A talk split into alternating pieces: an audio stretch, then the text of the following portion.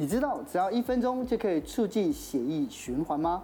根据一篇文献，然后他们坐在糖尿病患者身上，让他去测他的手跟脚的本体感觉，嗯、因为人家不说啊，阿妈你看来不刚刚这样，嗯、然后他很有趣，他就刮他的脊椎，然后最后他是测他的脚，就后来发现阿妈也卡无刚刚啊。哦，今天邀请到奥运物理治疗师，同时也是祖传刮痧第三代的黄慧君老师，来告诉大家，科学刮痧一招自救就能舒缓你的疼痛哦。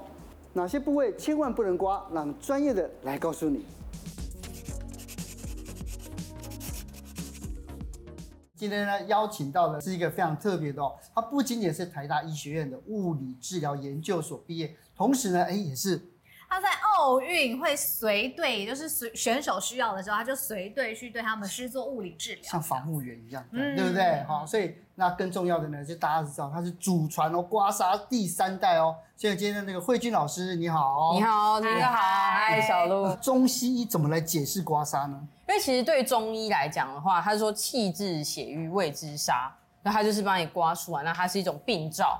它是一种气质的概念，哎、对气，然后凝结在那边，停滞在那边、嗯，所以跟气结那个东西一样吗？会有点类似，但是其实气结在我们西医里面，我们叫做肌痛点。那你知道什么叫科学刮痧吗？我我我是我是不知道。就是民俗疗法，但是用科学的方式。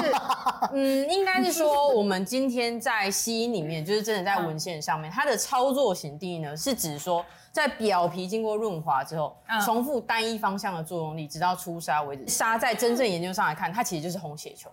所以你可以这样把它解读，就是它就是红血球。是。那这个红血球，因为它会有含氧量的问题，所以我们可以透过这个沙的颜色，然后它在哪一个部位去看出说，哎，那你到底是发生什么样的问题？一刮之后，身体都知道。对，身体不会骗人，所以我们会说，身体的伤，沙会知道。可是慧君老师，我有看过人家用这个来刮呢，这可以吗？呃，确实有一些人确实会拿那个瓶盖来刮，嗯、可是因为瓶盖毕竟它的大小跟它的形状是比较凹凸不平的，哦、所以有时候在操作的时候，被刮的人可能很舒服，可是刮的人其实很受伤。开始。对，这个大家都拿这个来刮痧，不是吗？所以如果真的观众朋友要使用汤匙类的话，会建议用瓷器比较好。哦，如果真的要用的话，啊，如果像这一种呢，又太厚了。呃，一些操作方式会有点像是我们的拨筋。那可不可以？你现场都来到现在了，然后可不可以教我们做一下？好，如果说你平常工作思绪比较混乱，头皮比较紧绷的话，就可以用我们等一下的方式呢，去舒缓你的头皮。那左右两边都可以放松一下，因为左右两边它是一个是理性，一个是感性。那这是我们专业的刮痧盘。它是白色的，它的原型确实是从一个酱油碟而来，因为装料盘是比较厚啦。嗯、那如果观众朋友没有我们的刮痧盘的话，确实可以用酱油碟。是，那这个的话，我们等于这个底座的地方它是防滑的。我们先把手掌的部分贴底座，嗯哼，然后接下来四只手指头扣着刮我们两侧颞叶的部分。哦，那帮我放上去之后，帮我上下刮，上下。这样子，对，就这样子，没错，就这样就好了，就这样就好了。等下头不用擦什么戒指什么，不用头皮不用，因为头皮我们有毛发，然后原则上我们也没有刮出痧，对对之类的，对，昨天可能没洗，对。好，我们就这样上下，好，然后另外一边来换手，一样先贴底，先贴底座，然后再上下。好，帮我感受看，你觉得两边有没有差异？差很多哎、欸，哪边会比较痛？我我现在这边咕噜的地方比较多，磕磕咔咔的。Oh, OK，所以你是左边。OK，哲清哥，右边。好，右边的话比较偏感性哦，左边的话会偏理性。什么？我是理性人哦。有的时候身体会比你更。我们什么都往心里去的，一定是感性的哦。因为我们的左脑跟右脑本来就不一样。好。肩颈酸痛的话，要刮哪里呢？我们叫指抠握的方式。然后，如果你要自己在家刮痧，刮别人一定要戴手套，才不会吸到不好的气，哦、一个保护。对，那我们可以指抠握方式由上往下刮。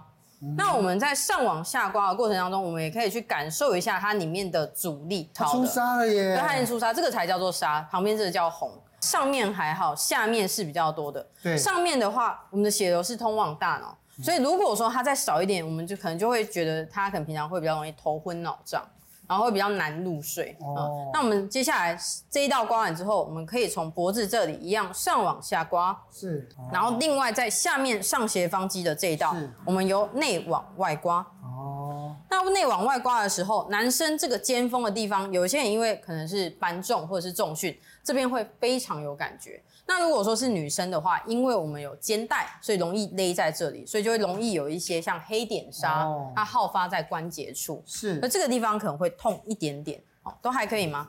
好，所以我们就是上往下，内往外，这边是脊椎的通则。哦，对。那这边也提醒一下，如果说是三高，是因为现在毕竟很多人都有三高。如果说是高血压的族群的话，我们都会，我们刚刚是从颈椎开始嘛？对。可是如果说是高血压的族群，我们都通常都会建议先刮我们下面的胸椎。为什么？因为最怕的是他高血压，然后头部的血流已经很多了，嗯、你直接刮他的颈椎，有的有时候风险会比较高，他反而会头痛。哦、所以我们要先把血流先往下导，之后再回去刮他的脖子，比较安全。嗯、那如果说是一般，好，这边刮，旁边刮，刮完了之后，接下来把这一道顺下来。然后你会发现，哎，我一样这样子的力道，对不对？对。你有没有发现中间？对啊，这不是我故意的哦，它没有杀，嗯、就代表说它这个地方是一个断点，可能来自于它的姿势，所以导致于它这边的血流不是那么畅通，血液循环比较不好。嗯、我们赶快让它畅通一下。那个就是它是一个地图指向不舒服的地方。对，没错。所以我们这边刮完，那如果说是落枕的话，我们可以在这个地方叫提肩胛肌，哦，肩胛骨内侧上缘的地方，才指扣握做一个加强。那有些人他这边就会有点酸痛，哎呦，啊，他这边就出来了，这个单点的地方，深呢。它的颜色，你看这个是比较浅的，对，这个是比较深的，嗯，所以以历史永久性来看的话，这个是比较久发生的，而且累积确实比较久。但这边的话就是比较表浅，对。那我们的膏肓的地方一样，踩指扣握，上往下刮，哦。那我们这个地方的话，是我们的心肺反射区，因为肺就在前面嘛。那以交感神经节来讲，它是在我们的脊椎这里。所以这边是心肺的反射。如果说有人他这边刮起来很黑，一来是有可能煞丢盔，所以他运动完之后哇灌那个冷饮，哦、对我们华人来讲还是比较不好的。嗯、那另外一个就是他的心事藏很深，对，所以我们有人刮完之后就比较敢跟老板说实话。可是有的时候，对，可是有的时候说出口，所以忧郁刮痧有用哦。我对于我们来讲，因为每个器官都有他的情绪，哦，所以如果说肺主悲，他肺不好，他肺活量不好，他讲话就呃那个不好意思，嗯、那他当然也会。是结婚的男人特别容易。哦，那有可能，那那那也是一种幸福的方式啊。好，我们这边一样由上往下，然后这个地方是比较偏燥热，但是这边确实是刮不出来，哦、这个地方就全部都断点。所以断点是不好的，对于我们来讲是比较不好，因为我们的纱以男生来讲，它是比较走线性的。是。那线性的话，包含说你低头，像这个就是线性，这个是线性的。是。那如果说是跟情绪比较有关，通常它就比较是分散的，比较纷乱的。哦。所以我们会透过沙图去看这一个人的本质是如何。哦。嗯。模特儿感觉是如何呢？有点痛，有点痛。也是正常的吧，是正常痛感，因为通则不痛，痛则不通，它主要跟筋膜里面的玻尿酸浓度有关。哦，当它今天是比较浓稠的时候，它的 pH 值就比较偏酸，你按下去它会比较容易感到痛。是，就是因为血流没有过来，所以它这个地方才容易酸痛。对，对，如果说它要酸痛，而且它刚好是这一条。啊这边刚好延伸，都是我们上斜方肌，这边是我们的肌肉本体的地方。是。那在这两边，我们刚刚有稍微测试，它这边的感觉确实是不敏感的，嗯、所以我们透过刮一刮之后，它的血液循环也会比较好，本体感觉就会比较好。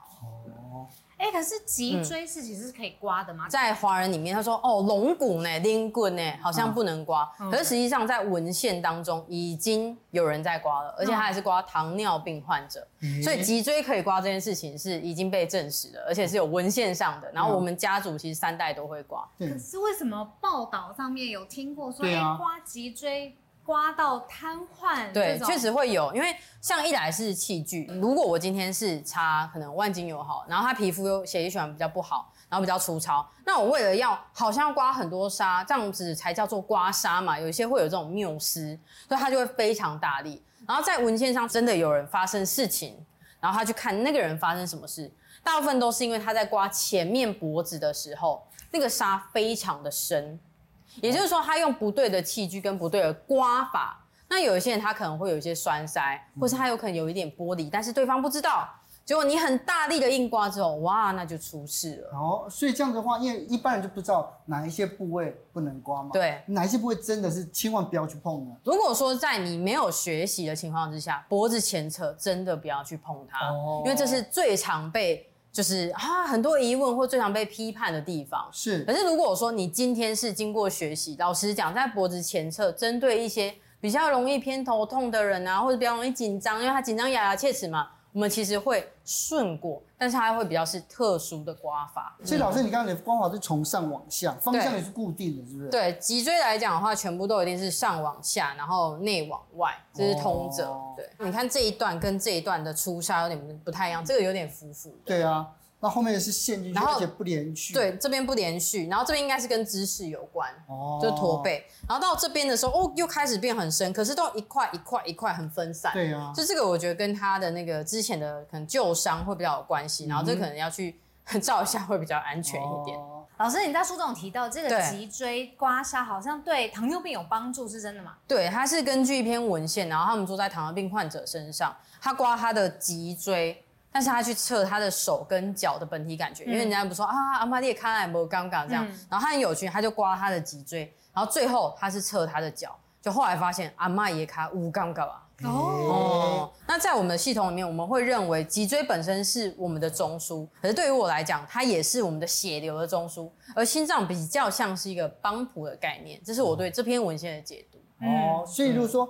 嗯就刚才讲说，如果刮到腰部的话，对，那腰部它是这这它对下盘，甚至在中医里面的肾的系统，对肝的系统是有帮助的嘛？因为其实肾它本来就是靠近我们的腰椎，所以这个地方本来就是肾的算反射区。对那在这边还包含我们的带脉，那中医的带脉它是指说我们上下半身的连接。哦、那因为现代人久坐的关系，确实你看哦，重量往下，这是我们的重量，椅子会给我们一个反作用力往上。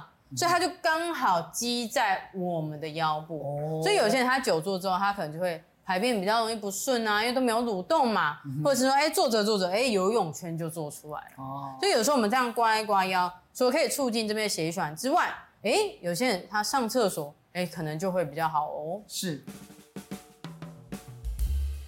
膝盖有办法通过刮痧来保养吗？当然可以啊，我们一样涂一点刮痧油，在我们这个叫髌骨。的周围的地方，那上面是股四头肌，下面最主要的话是胫前肌。嗯、最简单的方式就是我们可以透过这个骨头的边缘的刮痧去保健我们的膝盖。踩指扣的方式，从上面往下顺刮，就这样往上往下顺刮。哦、然后在下面的这个地方，我们的脚啊比较有一个好处就是，我们不像脊椎上往下、内往外，它是通则。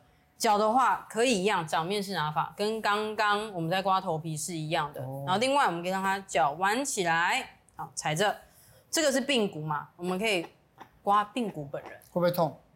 应该会有一点，还可以嘛？哦，那太好。然后我们的内外侧的话是韧带的地方，嗯、那我们也可以透过这种表皮的很浅的刮痧，让它这边有一点点红红的，那血液循环变好的情况之下，及自己的身体其实也可以修复。哦，所以韧带可以刮哦。对，可以。长辈他其实最怕的是，例如我早上睡起来，哇，好僵硬啊，嗯、动一动下楼梯，对，动一动比较好。那为什么动一动会比较好？最主要原因就是因为他的血液循环打进去了。哦。那因为长辈肌都变少了嘛，所以他血液循环本来就会比较差，嗯、所以我们就可以透过刮痧，例如说我在睡觉前，我刮一刮。刮完之后呢，我用个毛巾或者是棉被把它盖好，那它是不是隔天也会相对比较暖暖的？是，所以早上起来上下楼梯的时候就比较不会那么不舒服。哦，所以有些长辈早早上起来的时候膝盖会卡卡的，刮一刮就真的可以站起来吗？呃，他站不站得起来应该还是看长辈本身，但是可能原本站起来卡卡的，哦、后来变得比较顺一点，哦，是这个可能比较可以啦，活动不便，对对对对。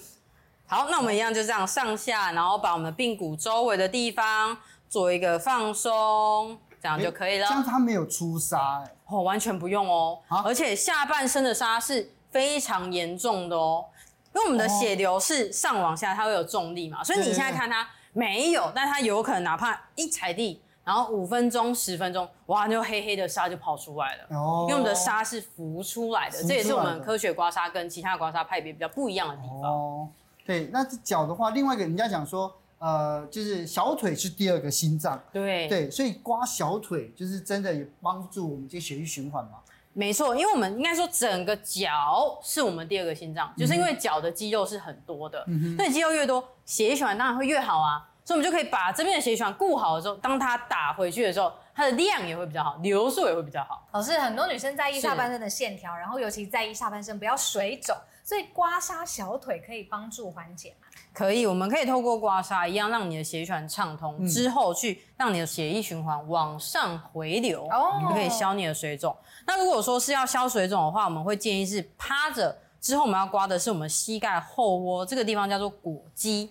那我们一样采止扣握的方式，针对我们膝盖这边不是有个凹缝吗？嗯，我们可以针对这个地方稍微的上往下。或者是掌面式拿法，上下稍微一点点的放松，这样力道还可以吗？可以，一样内外侧，上下应该还可以吧？还可以吗？讲不出话来，他有点在颤抖当中。好，那我这边先刮畅通了之后，我们接下来要把我们的脚从我们的脚跟的地方往上去带我们的血液循环，脚跟往上啊？对，没错。一样从这边脚踝的两侧，踩掌面式拿法往上去，稍微推一下，还可以吗？可以，可以。好，我们从下往上，然后我可以下往上之后，我们就摸一下，怕它太痛。哦、对，下往上我们叫做推，然后呢，再把它稍微用手碰一下，好，下往上。那我们刮痧其实是很物理性的事情，所以为什么我们的盘子要自己做，就是因为我们的接触面积会影响到我们的压力。而那个压力会导致这个沙到底是被刮出来的还是浮出来的，哦、就会有这样子的差异。所以刮痧严格讲是浮沙才对了。对，浮出来，它只是透过刮让沙浮出来这样子而已。这个呢，形状的关系，所以它比较适合刮在我们的两个脚筋旁边。哦，但是其实只要把器具选好啊，其实刮痧真的是很。不会伤你的手，是，像小鹿就是很娇小，其实都可以，也还可以啦。等下就会比较轻松自在一点。好，然后这边我加强了之后呢，我再把它往上，我们这个叫做推，用推的手法往上带。但是刚刚有一个前提，就是这边一定要先稍微刮一下，一定要先刮完。对，因为这边如果不畅通的话，我血液循环到这边，哎，没地方带走。因为这边是我们的果动脉跟果静脉，还有淋巴的地方，是，所以它其实是有一定的顺序。大腿部分一样，上一点点，一点点就好，不要太紧张。他说我一直在颤抖。好，那我们一样采掌面试的方式，然后我们一样上往下，还可以吧？我这个真的很轻柔，我这真的很轻柔。好，那如果说像哲青哥，你本身是有在运动，你要跑步的，那这个地方我们就会，会稍微就好了。我们就会用切的，哦、我们会有不同的手法。切的、哦，对，我们会有不同的手法去达到不同的放松的效果。欸、所以我们一点点就好了啦，好，一点点就好了。哦、好，最后再一个由下往上带，这样应该还 OK 吧？等下脚就会热热的。好，OK。今天老师也带了新书来跟我们分享哦，对，那也教了我们，也示范了很多科学刮痧的方式。不过我很好奇哦，嗯、就是说，当刮完痧之后，我们最后要注意的是什么呢？回去一定要热敷跟按摩。很多人对很多人都以为刮出痧就没事了，嗯、可是其实一个人的代谢能力要看的是他痧退不退得掉。嗯、那热敷就是洗澡的时候多冲热水，是按摩就是洗澡撸啦啦的时候有没有、嗯、多搓揉，就这样子，很简单。所以刮完痧不可以洗冷水澡。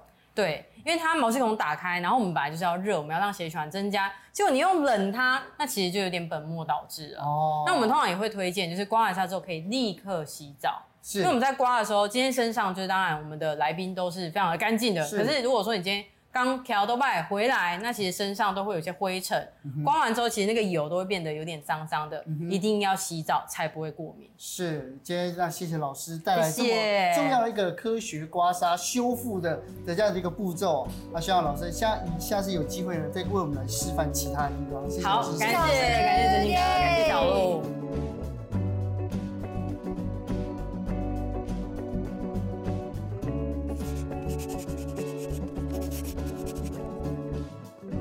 本集节目由下半身衣赞助播出。